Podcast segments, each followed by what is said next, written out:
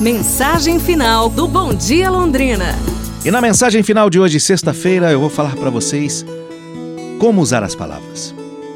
Certa vez, uma jovem foi falar com o São Felipe Neri, o padre, para confessar seus pecados.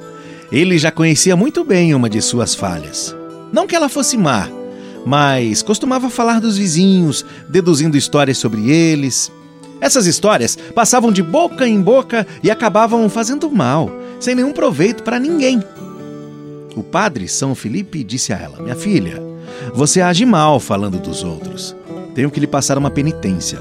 Você deverá comprar uma galinha no mercado e depois caminhar para fora da cidade. Enquanto for andando, deverá arrancar as penas e ir espalhando. Não pare até ter depenado completamente a galinha. Quando tiver feito isso, volte aqui e me conte. Ela pensou com seus botões que essa penitência era mesmo assim bem singular, mas não objetou e fez. Comprou a galinha, saiu caminhando e arrancando as penas, como ele havia dito para ela fazer. Depois de tudo feito, voltou e falou com São Felipe. São Felipe disse: Minha filha, você completou a primeira parte da penitência. Agora vem o resto. Sim, e o que é, padre? Você deverá voltar pelo mesmo caminho e pegar todas as penas que você soltou. Mas, padre, isso é impossível. A esta hora, o vento já espalhou em todas as direções. Eu posso até conseguir algumas, mas não todas. Pois é, minha filha. E não é isso mesmo que acontece com as palavras tolas que você deixa sair por aí? Não é verdade que você inventa histórias que vão sendo espalhadas por aí, de boca em boca, até ficarem fora do seu alcance?